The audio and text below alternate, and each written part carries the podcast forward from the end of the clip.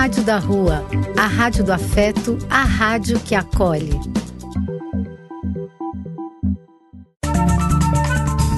Apoio: Casa de Vó, Banho para Geral e Instituto de Políticas Relacionais. Programa do Véio. A alegria do véio pulsando nas ruas, falando da vida, do amor e das pessoas.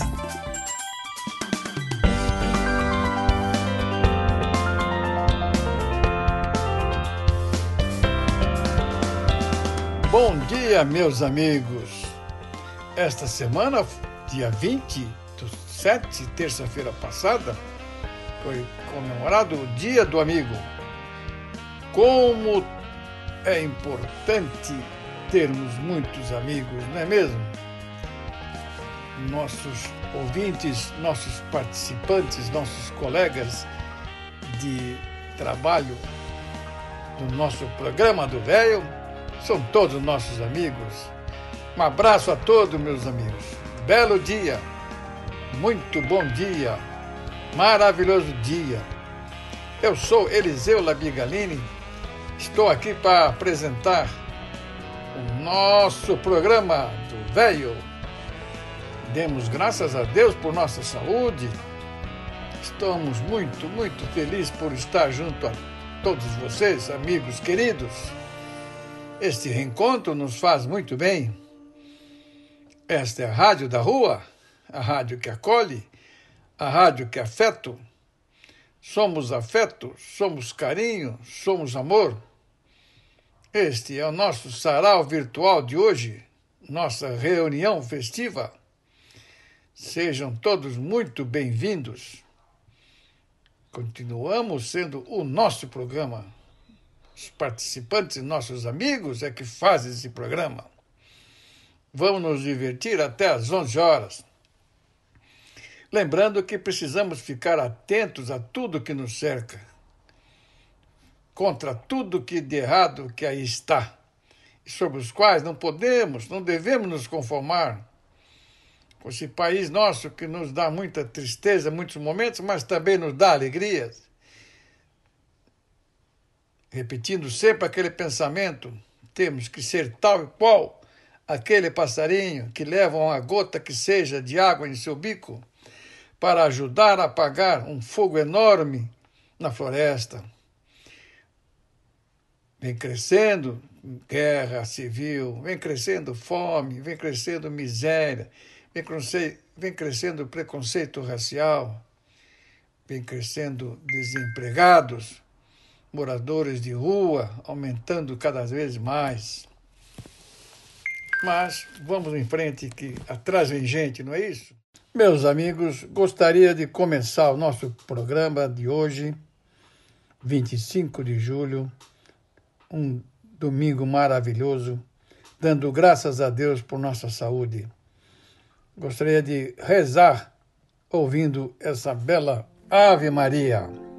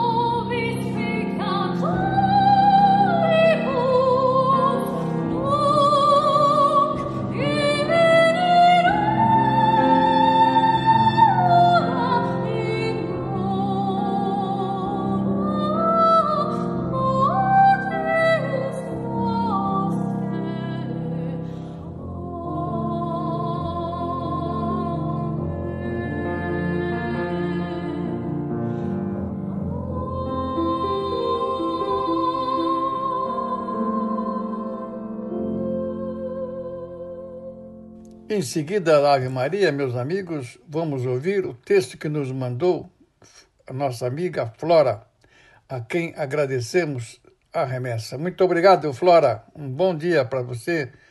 Boa semana que se inicia. Muito obrigado, bom dia, viu? queridos ouvintes do programa do Velho. Hoje vamos homenagear os avós. No Brasil, em Portugal em Espanha, o Dia dos Avós é comemorado a 26 de julho tendo sido esta data escolhida por referência à comemoração do dia de Santa Ana e São Joaquim, que, segundo a tradição da Igreja Católica e evangelhos apócrifos, seriam pais de Maria e, portanto, avós de Jesus Cristo. Nada melhor do que falar dos netos para homenagearmos os avós. O neto é realmente o sangue do seu sangue.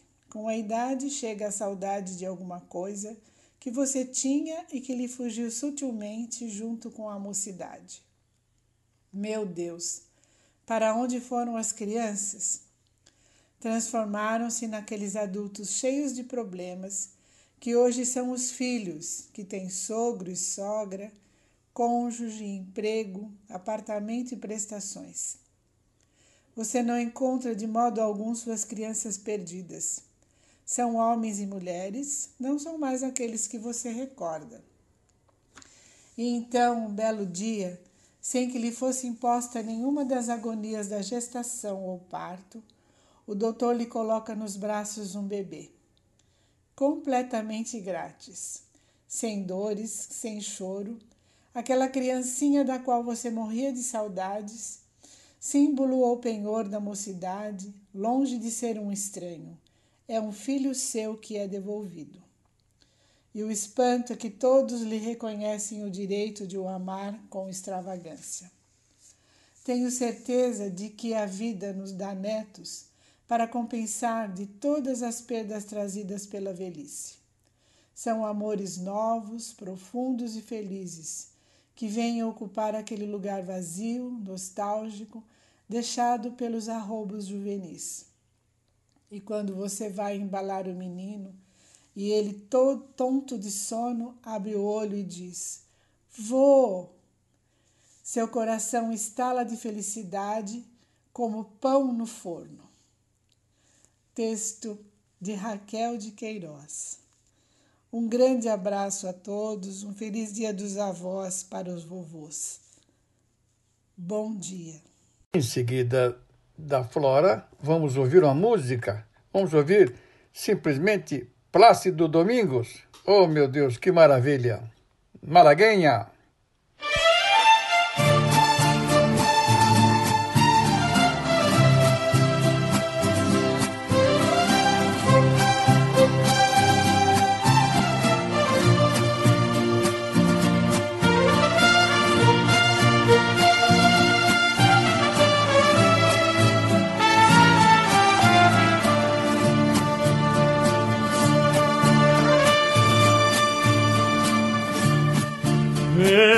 Ojos tienes debajo de esas dos cejas, debajo de esas dos cejas, qué bonitos ojos tienes.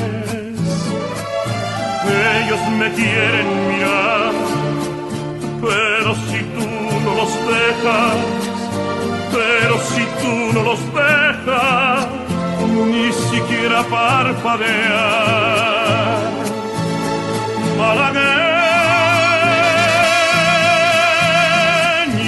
salerosa. Besar tus labios quisiera, besar tus labios quisiera, malagueña salerosa, y decir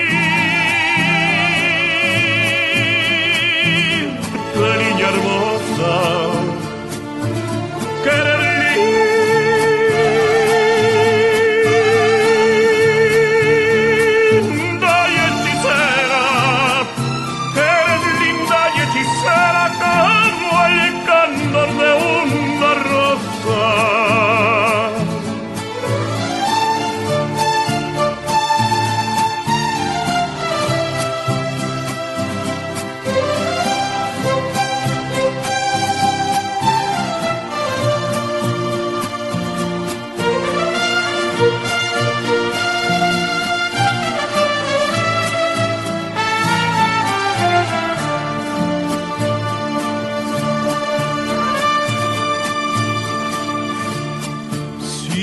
pobre me desprecias, yo te concedo razón, yo te concedo razón, si por pobre me desprecias.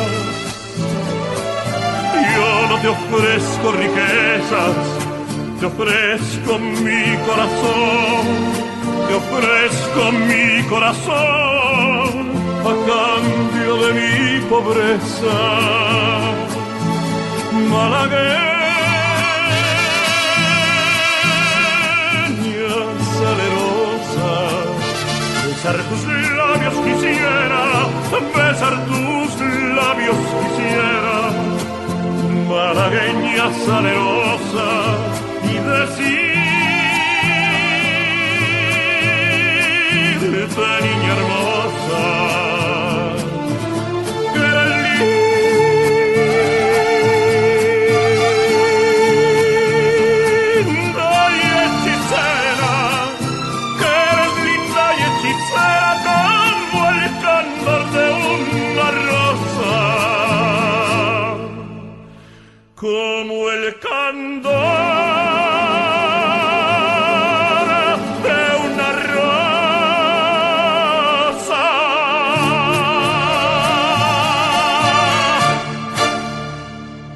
Seguida de Plácido Domingos, vamos ouvir o texto que nos mandou nossa querida Elaina, a quem agradecemos muito, nossa participante que nos ajuda bastante e traz belos ensinamentos. Obrigado, Elaina. As artérias estão obstruídas por trombos metálicos. Existe uma diarreia aquosa para os rios, existe um uso de energia perdulária, como se fôssemos diabéticos não filtramos a água adequadamente, temos insuficiência renal. Quando chove, inunda, faz edema. Quando não chove, desidrata.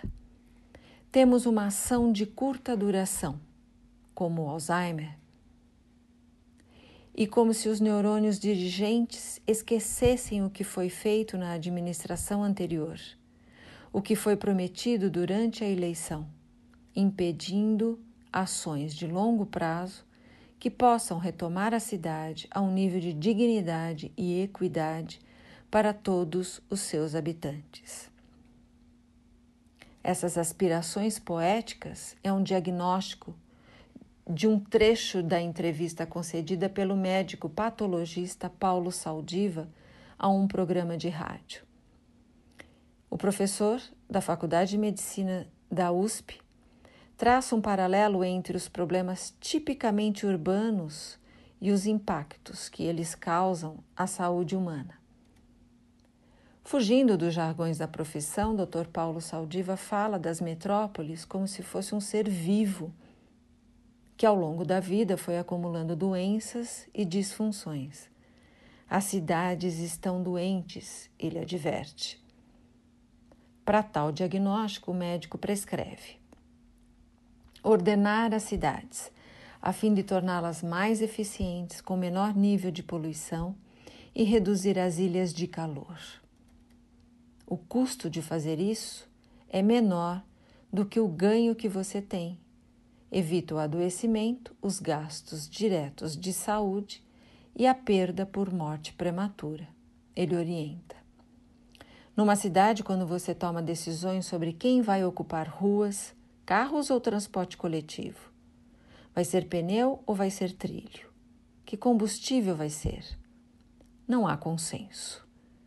Então, precisa ser decidido em cima do bem comum e não de falsas informações. Ele garante ainda resolver uma cidade não só é bom do ponto de vista de equidade social, como também do ponto de vista econômico. Então, não tem sentido manter uma cidade como nós temos. Dr. Paulo Saldiva foi membro do comitê que estabeleceu os padrões de qualidade do ar e do comitê que definiu o potencial carcinogênico da poluição atmosférica, atmosférica, ambos da Organização Mundial de Saúde. São vários artigos, eu recomendo que todos possam ler e se informar Vivemos numa metrópole. Eu amo São Paulo, que me acolheu há mais de 30 anos, mas amar também é achar as soluções. Então, diante do nosso dia a dia, o que nós podemos fazer por nós e pela nossa cidade? O que nós podemos escolher quando vamos nos alimentar, quando vamos nos locomover, para que a nossa cidade também seja beneficiada. Vale aí uma reflexão. Um bom dia a todos, um bom domingo a todos e uma semana de muita paz. Em seguida da Helena, vamos ouvir, vamos ouvir Frank Sinatra. Oh, que maravilha! Après vous, monsieur. That means go, baby. And now near, and so I face the final curtain. My friend, I'll make it clear. I'll state my case, of which I'm certain. I've lived a life that's full. I've traveled each and every highway,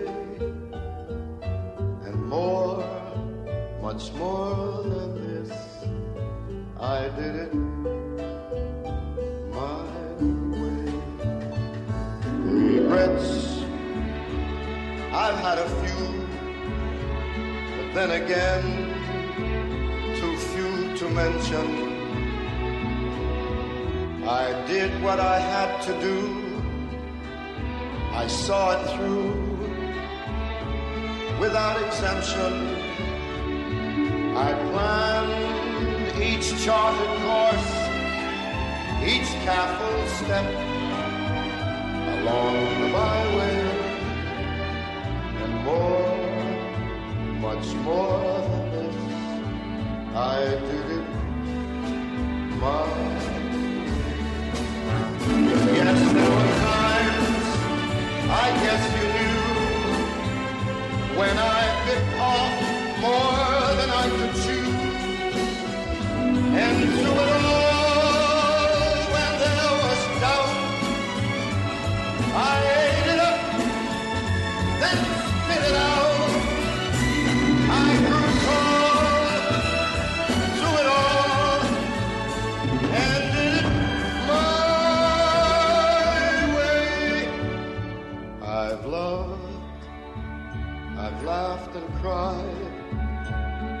had my fill, my share of losing. But now as tears subside, I find it all so amusing to think I did all that and may I say, not in a shy way, no, no, I did it my. For what is a man? What has he got?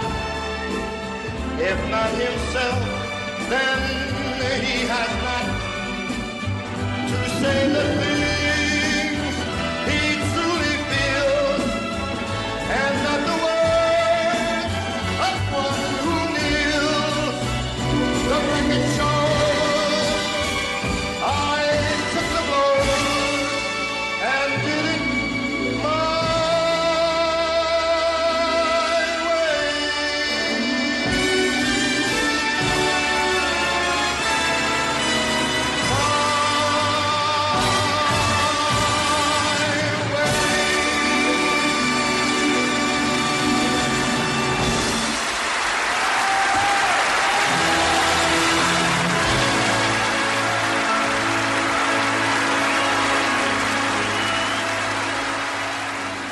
E agora vamos ouvir a amiga da Flora que nos mandou uma participação pequenina, mas muito importante.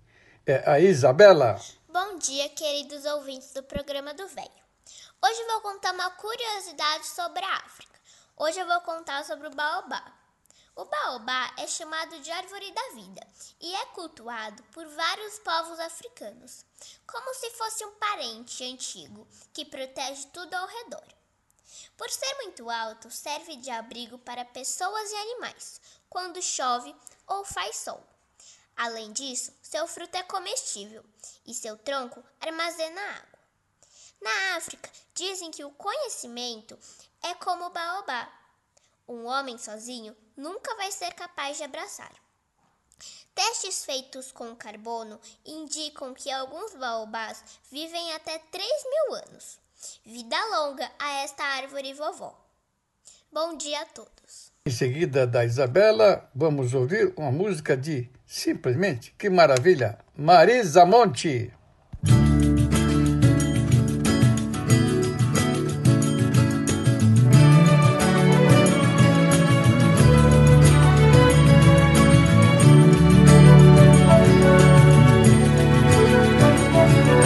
Quando você que tá tudo errado e negativo e que ainda vai piorar, piorar.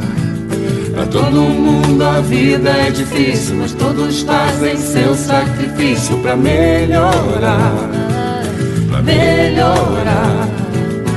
Lá vem o sol para derreter as nuvens negras, para iluminar o luz do céu para inspirar os seus desejos, para fazer você encher o peito e cantar.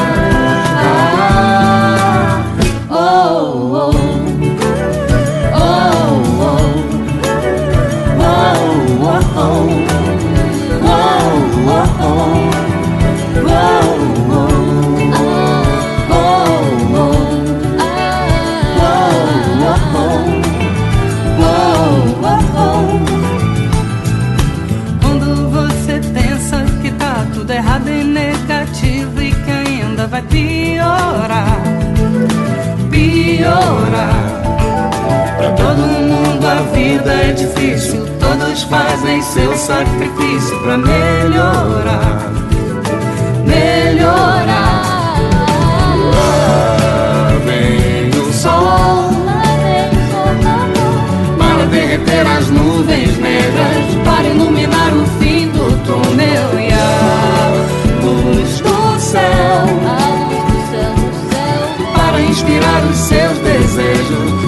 você encher o peito e cantar.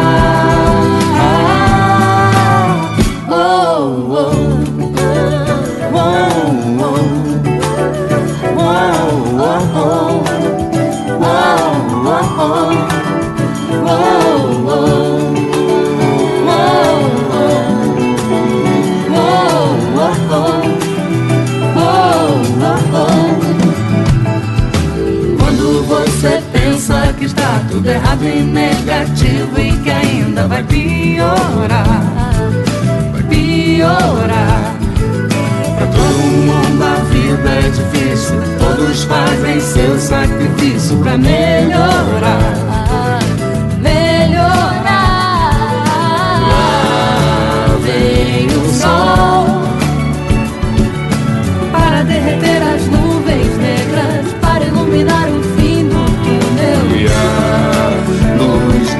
Céu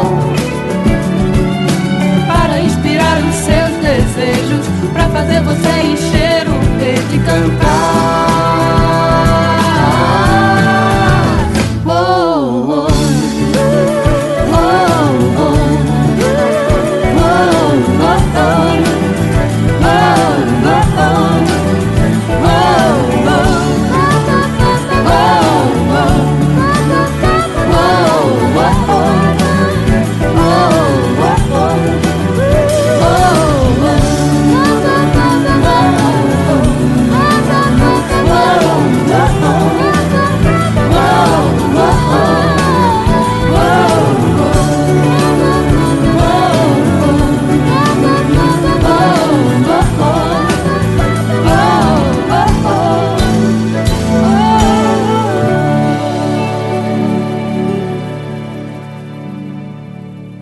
Após Marisa Monte, ouviremos aquela que nos participa também toda semana, aquela amiga nossa maravilha, que texto que ela nos manda. Cíntia, querida, muito obrigado, viu? Um grande abraço. Queridos amigos e ouvintes do programa do Véio, hoje trago para vocês um pouco da história do Museu da Língua Portuguesa. Museu da Língua Portuguesa. Graças à palavra, o mundo parece ter um sentido. Essas são as palavras de José Saramago, Prêmio Nobel da Literatura. Na frase de Saramago, no caso, a palavra que dá sentido ao mundo é a língua portuguesa, idioma falado por 261 milhões de pessoas em todo o mundo.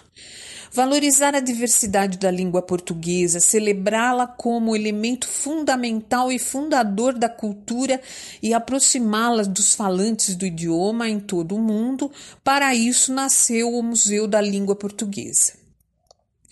A exposição mostra a história e a trajetória da língua portuguesa que vem sendo modificada por seus falantes, incorporando palavras de origens diversas, como o árabe, africana e indígena. Além disso, a língua falada nas ruas é protagonista de vários dos espaços do museu. O Museu da Língua Portuguesa é um museu interativo sobre a nossa língua, localizado na cidade de São Paulo, no histórico edifício da Estação da Luz, no bairro da Luz, região central São, da cidade. Foi concebido pela Secretaria de Cultura do Estado de São Paulo, em conjunto com a Fundação Roberto Marinho tendo um investimento de cerca de 37 milhões de reais. O projeto foi iniciado em 2002, quando se começou a restaurar o prédio da Estação da Luz, sendo concluído em 2006. Teve como aliada no projeto a Lei de Incentivo à Cultura. Foram ainda parceiros o Ministério da Cultura, IBM Brasil, Correios, Rede Globo, Petrobras, Vivo, Eletropaulo, Grupo Votorantim e Banco Nacional de Desenvolvimento Econômico e Social, BNDES. Contou também com o apoio da Fundação Calouste Gulbenkian, da Comunidade dos Países de Língua Portuguesa, CPLP, da Prefeitura de São Paulo, da CPTM, dos elevadores OTS, dos sistemas de climatização Carrier e da Fundação Luso Brasileira. A ideia foi de Ralph Appenbaum, design de museus norte-americano autor também do Museu do Holocausto em Washington e da Sala de Fósseis do Museu de História Nacional em Nova York. O projeto arquitetônico do museu é de Paulo e Pedro Mendes da Rocha, pai e filho, ambos brasileiros. A direção do museu fica por conta da socióloga Isa Grispan Ferraz que coordenou uma equipe de 30 especialistas do idioma para o museu. A direção artística é de Marcelo Dantas. O museu foi inaugurado em 20 de março de 2006. No dia 21 de dezembro de 2015, um incêndio de grandes proporções atingiu o prédio do museu. O incêndio foi causado por um curto-circuito que teve início no primeiro andar do prédio, no qual era exibida a exposição O Tempo e Eu, baseada nos trabalhos do historiador Câmara Cascudo. Um bombeiro morreu no combate ao incêndio.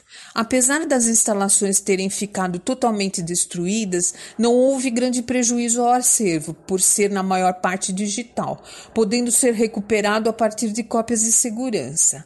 O maior prejuízo foi ao patrimônio histórico e arquitetônico do prédio, inaugurado originalmente em 1867 e restaurado em 2006 para receber as instalações do museu.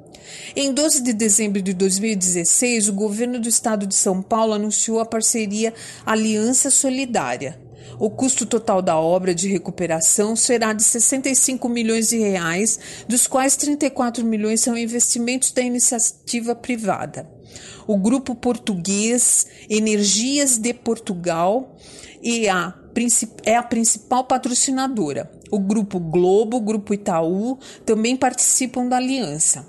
O arquiteto Pedro Mendes da Rocha, responsável pelo desenvolvimento do projeto original do Museu da Língua Portuguesa, junto com seu pai, o premiado arquiteto e urbanista Paulo Mendes da Rocha, fizeram as adaptações necessárias ao projeto.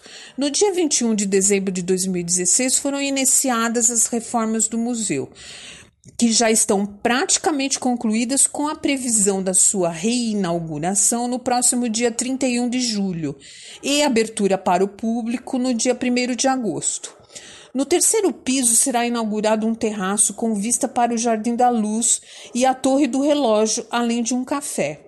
Esse espaço também homenageia o arquiteto Paulo Mendes da Rocha, que morreu neste ano. Também são inauguradas várias outras instalações novas, como Línguas do Mundo. Trata-se de uma floresta de línguas feita com totens que recitam frases em 23 das mais de 7 mil línguas faladas atualmente e a instalação Falares, que traz diferentes sotaques e expressões do idioma do Brasil. O museu, desde a sua inauguração, recebeu inúmeros prêmios, dentre eles o Prêmio Pritzker, considerado o Prêmio Nobel da Arquitetura concedido a Paulo Mendes da Rocha. Antes dele, Niemeyer era o único brasileiro que havia recebido esse prêmio. O museu também ganhou um prêmio de melhor iluminação em Nova York, prêmio da Fundação Luso Brasileira na categoria Cultura e Ciência, troféu homenagem do Departamento de Museus e Centros Culturais do IFAM, dentre outros. Em quase 10 anos de funcionamento, o Museu da Língua Portuguesa recebeu quase 4 milhões de visitantes que viveram a experiência de se conectar ainda mais com o idioma, suas origens, sua história, suas influências e as formas que ele assume no cotidiano da população. Vale a pena visitar. Espero que vocês tenham gostado. Até o próximo domingo. E após a Cíntia, vamos ouvir uma música de Ana Vitória. Que legal!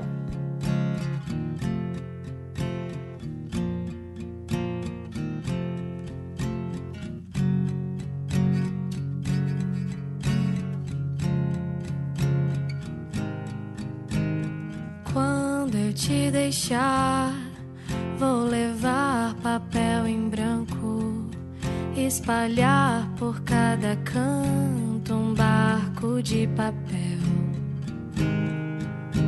Sei que o amor é fácil de afogar, e se você tem um barco, maior chance de se salvar. Mas ora, você partiu antes de mim. Nem me deixou barco frágil pra eu me salvar do naufrágio que foi te dar meu coração. Por isso canto todo poema de sua e recorto em dobraduras mais um barco de papel para mim.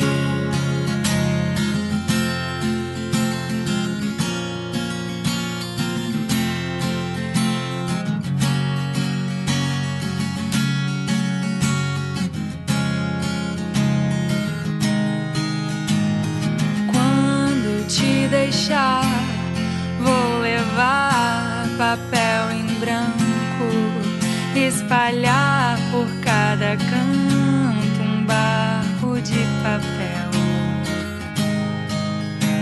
Eu tô perdida no mar de ondas suas e remo sem destino. Esse barco de papel. Mas ora, você partiu antes de mim nem me deixou barco frágil pra eu me salvar do naufrágio que foi te dar meu coração. Por isso canto todo poema em ó de suar e recorto em dobraduras mais um barco de papel para nós. E após Ana Vitória, essa música, vamos ouvir minha esposa querida, Fátima, um texto muito legal. Obrigado, Fá. Bom dia, amigos do programa do Velho. Hoje eu vou falar sobre o abraço. O abraço deveria ser receitado pelos médicos, pois há um poder curativo no abraço que ainda desconhecemos. O abraço cura o ódio, o abraço cura os ressentimentos, o abraço cura a coragem e os maus entendidos. O abraço cura o cansaço e cura a tristeza. Quando abraçamos, soltamos a marra, perdemos em instantes as coisas que nos fizeram perder a calma. O abraço nos dá a paz na alma. Quando abraçamos, deixamos de estar na defensiva e permitirmos que o outro se aproxime do nosso coração. Os braços se abrem, os corações se aconchegam de uma forma única. Não há nada como um abraço, um abraço de amo-te, um abraço de ainda bem que estás aqui, um abraço de ajuda-me, um abraço do até breve, um abraço do perdoa-me e eu perdoo-te. Um abraço de quanto eu senti a tua falta. Abraços. Quando abraçamos, somos mais de dois, somos famílias, somos acessíveis, somos sonhos possíveis. O abraço deveria ser, sim, ser receitado pelos médicos, pois reju rejuvenesce a alma e o corpo. E é por isso que hoje eu deixo aqui a você o meu abraço. E após esposa querida, vamos ouvir música italiana. Funiculi, funicular. Que legal. Ai serra nanni neva nei saliette, tu sai adò, tu sai adò. Adò, tu si o ingrato più dispiette, farme non può, farme non può. Allora poco cocce lassi fuie, te lassa sta, te lassa sta. E non mi corre pida presumiante, a far ben un po'. Farmi un po'. Chi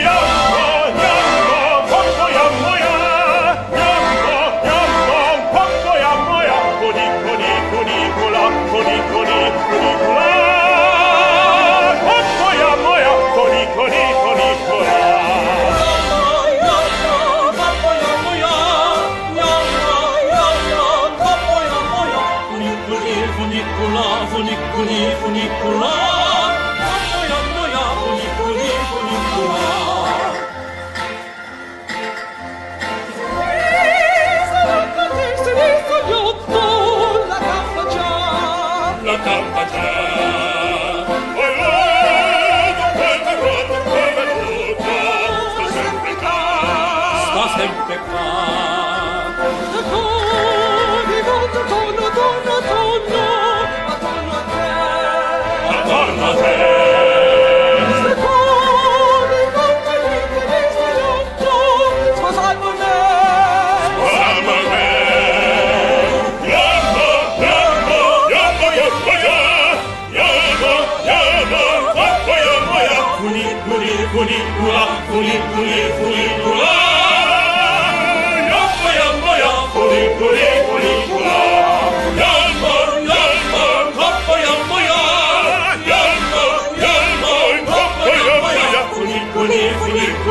Funicula, funi, funi, funicula. Yammo, yammo, ya. Funi, funi, funicula.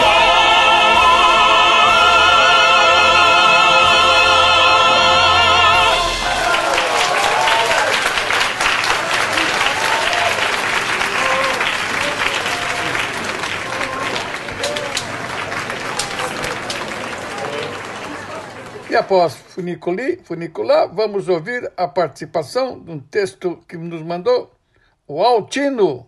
Obrigado, Altino. Fica com Deus. Grande abraço, querido. Bom dia. Bom domingo para todos. Falarei hoje sobre língua em ação. É importante pensar muito bem antes de falar. Você prefere ouvir elogios ou críticas?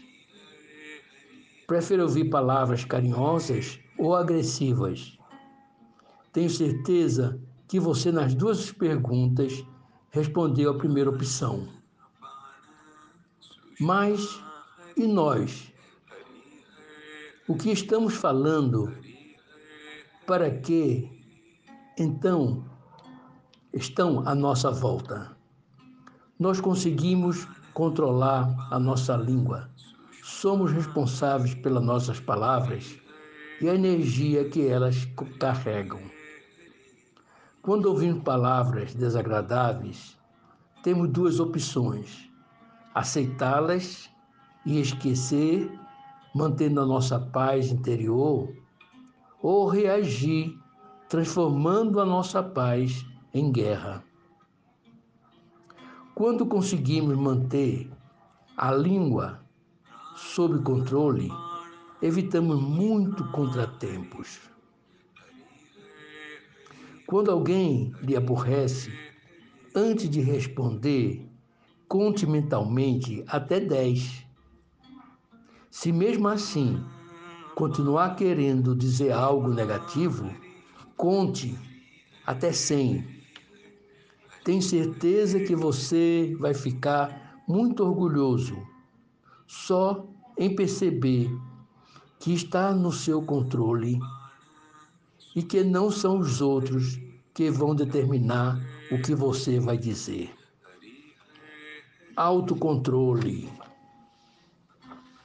A língua pode sempre semear amor ou ódio. Essa semente estão aí dentro de você. Qual você quer ver florescer? Quem planta vento, colhe tempestade. E na dúvida, não perca a oportunidade de ficar quieto. Perceba o que você tem ouvido nos últimos dias. Às vezes, são as respostas do que você tem falado ou pensado. Ação e reação medite, aceite, agradeça, perdoe-se, perdoe. Autoria do Paulo Sérgio Lopes. Obrigado por mais esta oportunidade. E após Altino, vamos ouvir a música Luciano Pavarotti? Que coisa maravilhosa!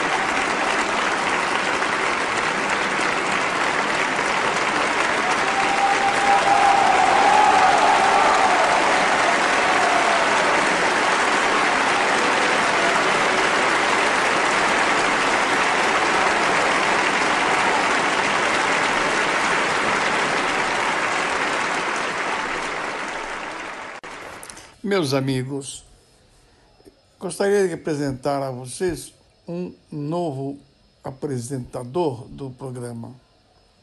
Um novo amigo que, a partir dessa data, está oferecendo para nós um texto magnífico. Trata-se de Anton Schwitter. O Anton vai falar para nós sobre economia de energia, um assunto muito interessante. Gostaria que vocês todos ouvissem o Anton e aproveito para agradecer muito a ele a apresentação e dizer que estamos sempre abertos. Espaço aberto, Anton. Um grande abraço, viu? Seja muito bem-vindo.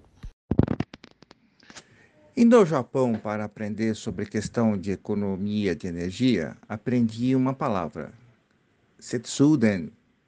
Setsuden que em português significa economia de energia. Lá no Japão, desde o final dos anos da década de 1980, foram criadas pelo governo uma série de medidas para encorajar a população e a indústria e o comércio para conservar e utilizar a energia, principalmente a energia elétrica, de forma mais eficiente, o que acabou se tornando um grande exemplo de sucesso para todo mundo. E o resultado não é pouco. Haja visto o que aconteceu entre 2011 e 2018, que apesar da economia japonesa ter crescido, ainda assim o consumo de energia diminuiu. E por quê? Vamos ver um outro exemplo. Imagine acordar amanhã e descobrir que a usina de Itaipu, que é a nossa maior usina hidrelétrica, deixou de gerar quase metade da energia que ela produz.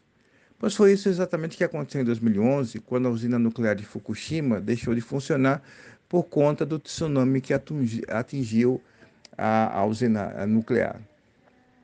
Nesse processo, família, empresas, é, é, todos os segmentos da, da sociedade foram solicitados pelo governo a fazer esforços significativos para economizar eletricidade, mudando horário e datas de funcionamento, desligando luzes, assim como também limitando o uso de aparelhos como ar-condicionado ou aquecimento é, naqueles horários de pico, que é aquele horário que todo mundo usa, como, por exemplo, o, o final do dia e início da noite.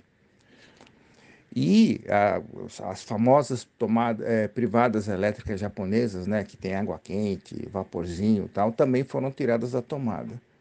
É claro que isso daí também, todo esse processo foi ajudado pela tradição do país na área de, de conservação e, e uso eficiente de energia. A implantação de boas práticas, como padrões de desempenho para a indústria, eh, e estabelecimento de metas ambiciosas para que os novos edifícios já sejam eh, construídos com base eh, nas melhores práticas de, de, economia de energia, fez com que o Setsuden, que é a economia de energia em japonês, mesmo depois que as, o governo finalizou o programa em 2015, os consumidores mantiveram é, como no cotidiano os esforços para reduzir o seu consumo de energia. E eu lembro disso daí porque agora, nesses últimos dias, estamos vendo as notícias que a gente pensava que já estávamos distantes na memória. A questão da crise hídrica, que afeta a capacidade de armazenagem das nossas usinas hidrelétricas e a produção de energia. E aí estamos aqui ah, novamente com risco de racionamento. As nossas caixas d'água do país, que são as regiões sudeste e centro-oeste, vêm passando por uma grande estiagem. É, e lembro que a, a eletricidade é, das, dessas usinas responde por mais ou menos 60% de toda a nossa geração. Períodos secos ou úmidos se sucedem né, ao longo da história, mas todas as pesquisas e estudos têm indicado que é, esses eventos vieram para ficar chamadas, as chamadas mudanças climáticas. nós precisamos refletir sobre o papel e a importância da gente tomar medidas de longo prazo para a gente poder continuar vivendo, mas também tendo energia e utilizando energia da forma mais eficiente possível. Mas não vamos também ficar só esperando medidas de governo. Nós podemos fazer várias coisas na nossa casa, como, por exemplo, vamos valorizar a iluminação natural. Isso é importante tanto na casa como também no comércio, na indústria trocar as nossas lâmpadas, tirar os aparelhos eletrônicos da tomada. Lembre-se que ficar tudo naquele modo stand-by com aquela luzinha vermelha acesa, aquilo ali continua gastando energia. Veja o estado dos seus eletrodomésticos, se tem curto-circuito ou alguma coisa, fio esquentando. E, finalmente, o, o, considere o uso é, racional de ferro elétrico, ou seja, quando você ligar o ferro, sempre tenha, lembre de passar todas as roupas disponíveis. Não ligue o ferro somente para passar uma peça. Tomar banhos rápidos, assim como o uso é, mais correto de máquina de lavar, também você juntar um monte de roupa, não lavar somente uma peça. É isso aí, pessoal. Até a próxima semana. Um grande abraço. Oi, Anton. Muito bom o seu texto, hein? Muito maravilhoso. Muito obrigado pela participação. Venha sempre, viu? Você será sempre bem-vindo. Espaço sempre aberto, Anton. Em seguida, vamos ouvir uma poesia muito bacana, declamada por Maria Betânia. Aquele lugar, o ar. Primeiro fiquei sabendo que gostava de Diadorim, de amor mesmo, mal encoberto em amizade. Foi de repente que aquilo se esclareceu, falei comigo, não tive assombro, não achei ruim, não me reprovei na hora, melhor a lembro. O nome de Adorim que eu tinha falado permaneceu em mim. Me abracei com ele mel se sente a todo lambente. De Adorim, meu amor. Como é que eu podia dizer aquilo? E como é que o amor desponta? Coração cresce de todo lado, coração vige feito riacho, columiando por entre serra e varjas, matas e campinas, coração mistura amores. Tudo cabe. E eu? Como é que eu posso explicar para o Senhor o poder de amor que eu criei? Minha vida que eu diga. De Adorim tomou conta de mim e de repente eu estava gostando dele num descomum, gostando ainda mais do que antes, com meu coração nos pés. E dele o tempo todo eu tinha gostado. Amor que amei, e daí então acreditei. Um dia Adorim só para mim.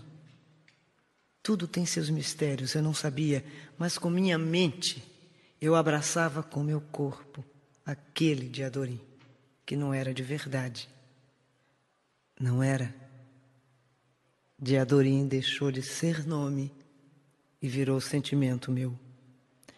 Aquilo me transformava, me fazia crescer do modo que doía e prazia. Aquela hora, se eu pudesse morrer, não me importava. Eu diria ao Senhor que nem tanto é sabido.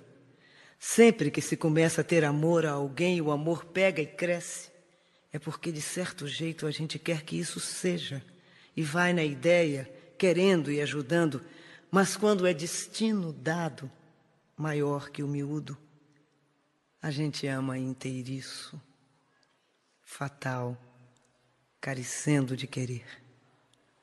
Amor desses cresce primeiro, brota é depois. Tudo turbulindo. Esperei o que vinha dele de um aceso de mim eu sabia. O que compunha minha opinião era que eu, as loucas, gostasse de Diadorim. No fim de tanta exaltação, meu amor inchou de empapar todas as folhagens. E eu ambicionando de pegar em Diadorim, de carregar Diadorim em meus braços, beijar as muitas, demais vezes sempre. Abracei de Adorim com as asas de todos os pássaros. De Adorim é minha neblina. Amor é a gente querendo achar o que é da gente. E agora, meus amigos, vamos ouvir o texto que nos mandou nossa grande amiga, a quem agradecemos muito, Maria dos Anjos. Obrigado, Maria. Um grande abraço para você, querida. Volte sempre. Meu bom dia a todos os amigos e aos ouvintes do programa do Velho. Hoje vou ler um texto que encontramos no Facebook. O burro disse ao tigre: A grama é azul. O tigre respondeu: Não, a grama é verde. A discussão ficou animada. Então os dois animais resolveram recorrer ao leão, pois ele não é o rei da selva. Antes mesmo de chegar à floresta onde o leão estava sentado em seu trono, o burro começou a gritar: Alteza, não é verdade que a grama é azul? O leão respondeu: Verdade, a grama é azul. O burro continuou. O tigre discorda de mim e me incomoda. Por favor, castigue-o. O rei então declarou: O tigre será punido com quatro anos de silêncio. O burro saltou feliz e caminhou feliz, repetindo: A grama é azul. O tigre aceitou a punição dos quatro anos, mas primeiro perguntou ao leão: Majestade, por que me castigou? Afinal, a grama é verde. O leão respondeu: Na verdade, a grama é verde. O tigre perguntou-lhe: Então por que o senhor está me punindo? O leão respondeu: Isso não tem nada a ver. como a questão sobre a grama ser azul ou verde.